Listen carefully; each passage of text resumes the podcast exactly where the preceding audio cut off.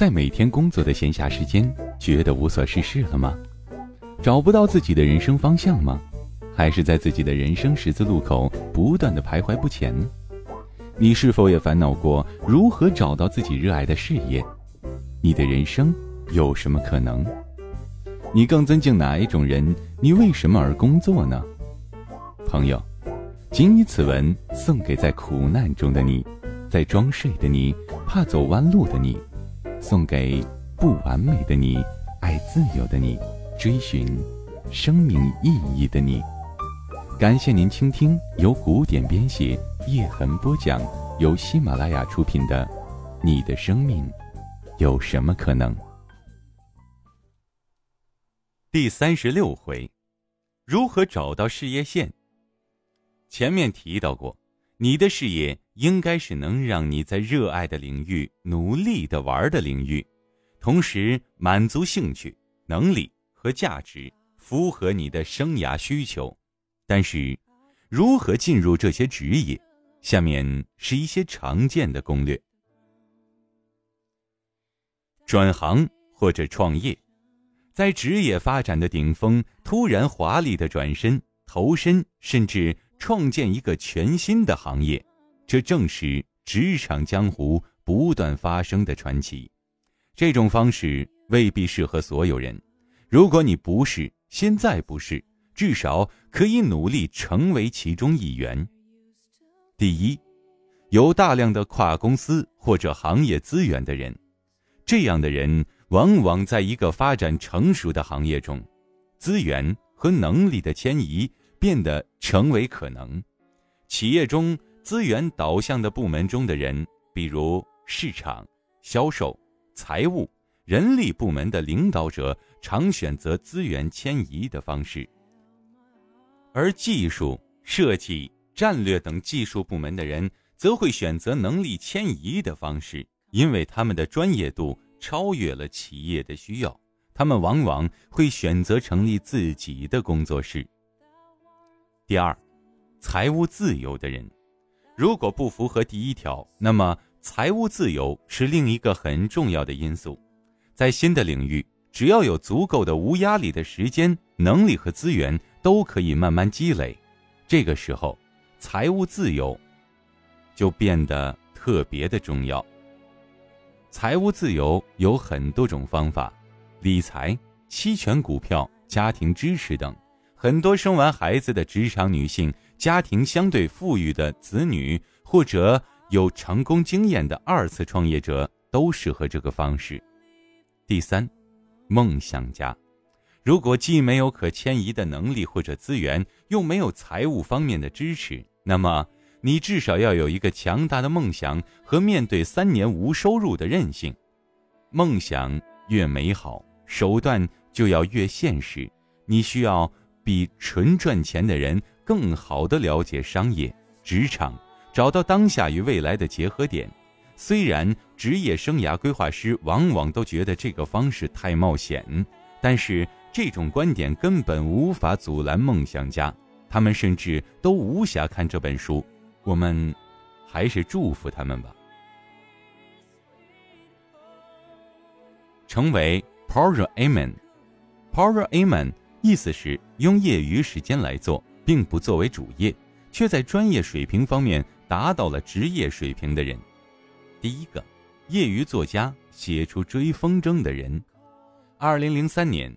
当卡勒德·胡塞尼发表他关于阿富汗的小说《追风筝的人》的时候，他是一个从医十年的专业医生。他1980年移民去美国，1987年获得生物学士，1993年获得了医学博士。从那以后，一直在海湾地区从医，准备走一名内科医生的职业道路。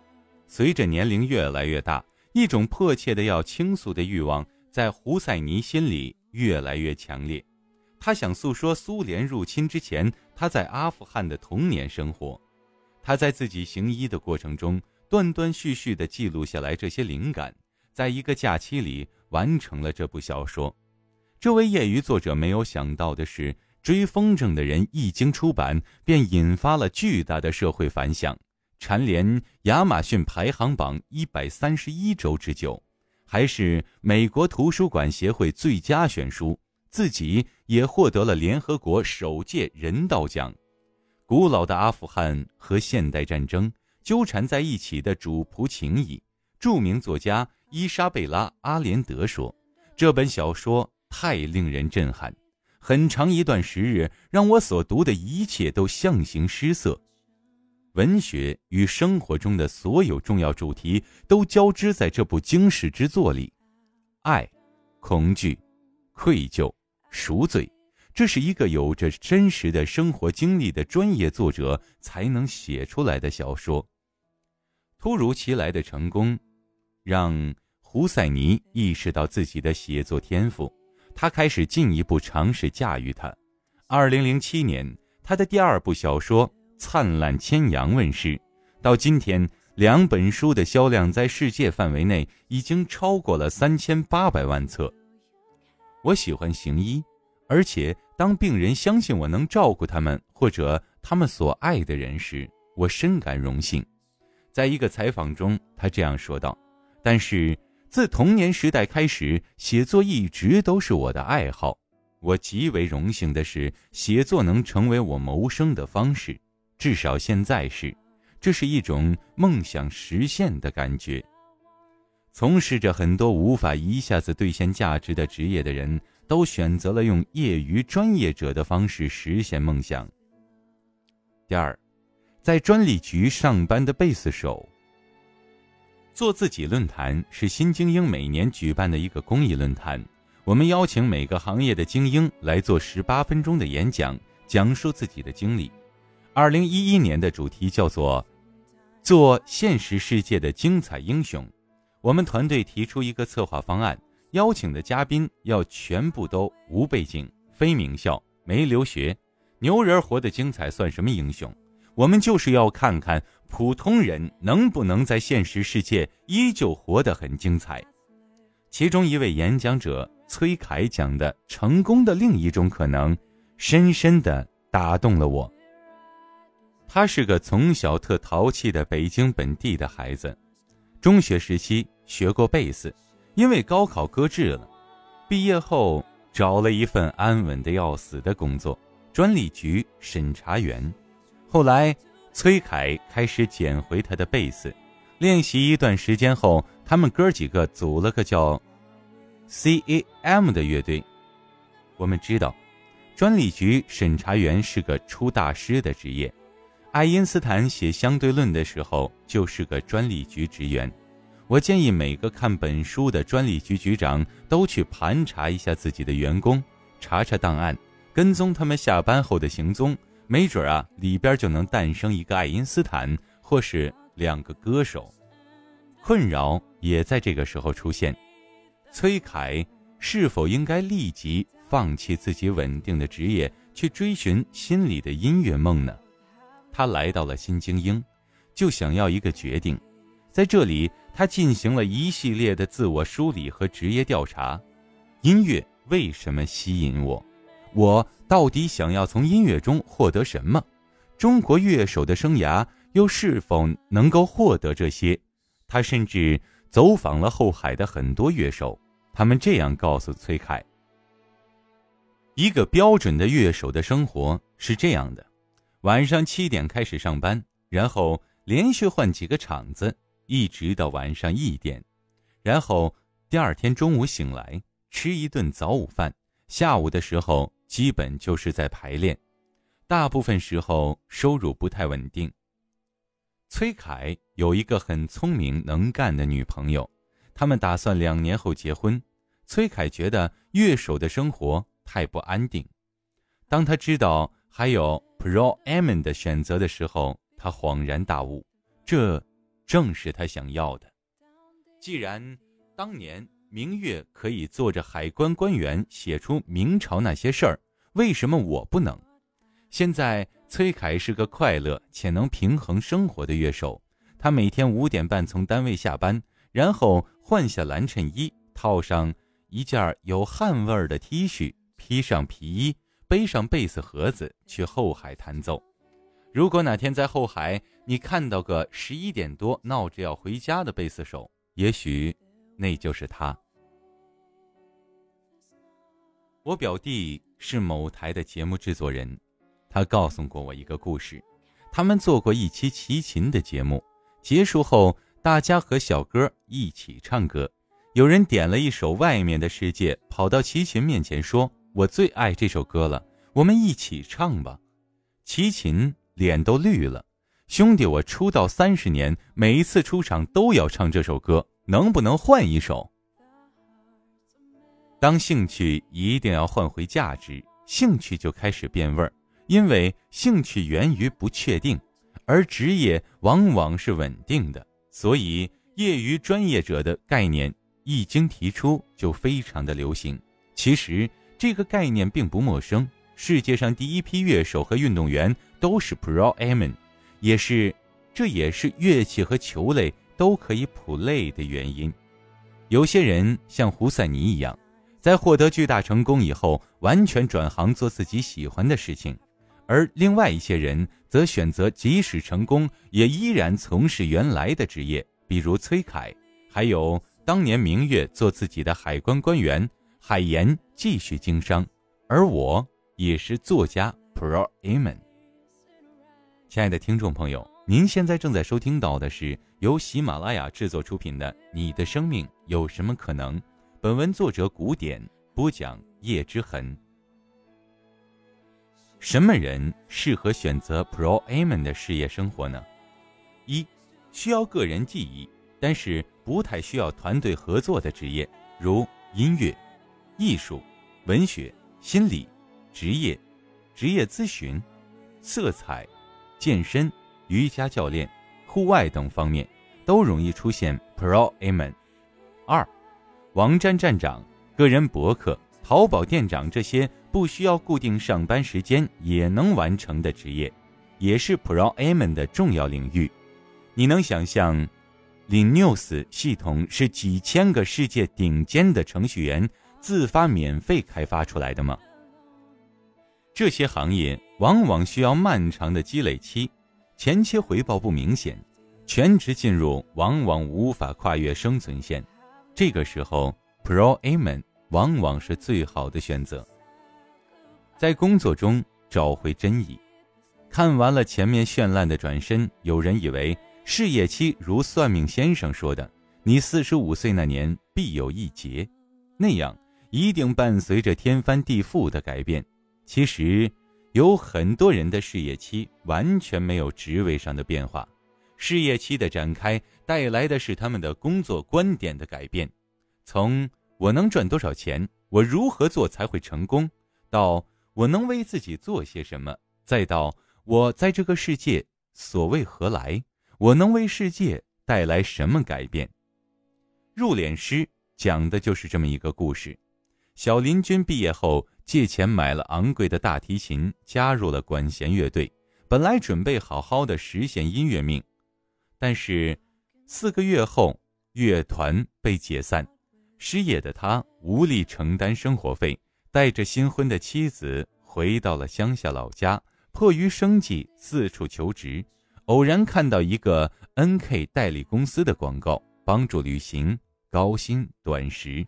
小林君一面试，马上就被佐佐木社长录取，但是关于业务内容，社长死都不说。直到到了客户家里，才真相大白。N.K 公司代理的其实是入殓师职位，就是去死者家里为死者化妆的人，赚死人的钱。小林君心里接受不了，无奈高薪利诱，穷困夹击，最后还是从了。从此开始了偷偷摸摸的职业生涯。在见过了尸体已经腐烂不堪的孤寡老奶奶。男儿身的美女，留下了年幼女儿死去的母亲，脸上留下后辈尊敬爱戴的唇印的爷爷，穿着长筒袜离去的奶奶，小林君逐渐接受了现实，度过了一开始面对尸体的恐惧期，可以独自胜任这份工作了。这时，他的职业终于暴露，所有人都劝说他放弃。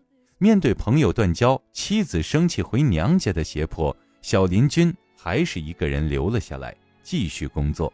他的手开始越来越稳，动作越来越流畅，他眼中开始散发出对死者温柔的光。小林君逐渐理解了这个职业的意义。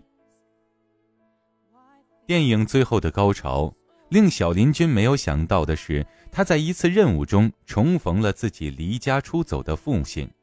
三十年毫无音讯，没想到等到的竟是死讯。小林君开始为自己父亲做入殓的仪式。当惊喜又怨恨的儿子和入殓师的两种身份突然集合到他的身上，小林君对自己的工作有了最深的顿悟。片中的小林君最后卖掉了大提琴，说：“很不可思议，突然觉得很轻松，觉得一直以来的束缚解放了，自己以前坚定不移的梦想，根本不是梦想。”小林君最后接手了 N.K 社，正式成为了一名入殓师。到底小林君领悟了什么？电影中并没有说。豆瓣上的一篇影评，只愿你曾被这世界温柔相待，被八千多个有用含泪顶到了头条。我想，这也许提及了一些什么。当他的手温柔地握着死者的双手，抚摸过他们的脸颊、额头，为他们擦拭身体，为老奶奶穿上丝袜，为儿子梳好头发。为妻子点上口红的时候，失去亲人的人们知道，他们把自己最爱的人托付给了值得信任的人。我的父亲卧病十七年，最后三年，他浑身插满了管子，躺在那里，被人们搬来搬去，翻来翻去。我一直很希望人们可以对待他温柔一点，但你知道，你无能为力。你不是医生，不是护士，不是殡仪馆的工作人员，你不能挑人家的不是。在这个世界上，粗暴是大多数普通人对待他人的方式。我们被粗暴的对待，然后又粗暴的对待别人，这似乎已经成为了一种循环。大多数人内心已经麻木，浑然不觉，所以。在一个连活人都不能被温柔对待的世界里，就更别说对死者的尊重了。他像一个孩子一样软弱，没有竞争能力，却善良、温柔的、平等的对待每一个死者，不管他们是怎样的死法。我深爱过的人，我是多么希望你们能够被这个世界温柔的对待，哪怕。是在你们离去的时候，能够有一双手，温柔相握。小林君的职业生涯一直都没有变，从表面上来看，就是实习入殓师、熟练的入殓师和很熟练的入殓师，但是在心里却结结实实的经历了生涯的三个阶段：为了生存，为了做好，为了世界。当一个人从职业期进入了事业期，他的职位虽无变动，但利益转换，格局扩大，他变得心灵宁静，他的眼神也变得平静且坚定。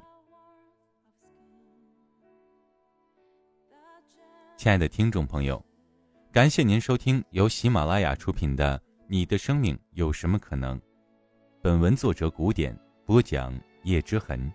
今天的节目就播讲到这里，想要收听更多精彩内容，欢迎下载喜马拉雅手机客户端。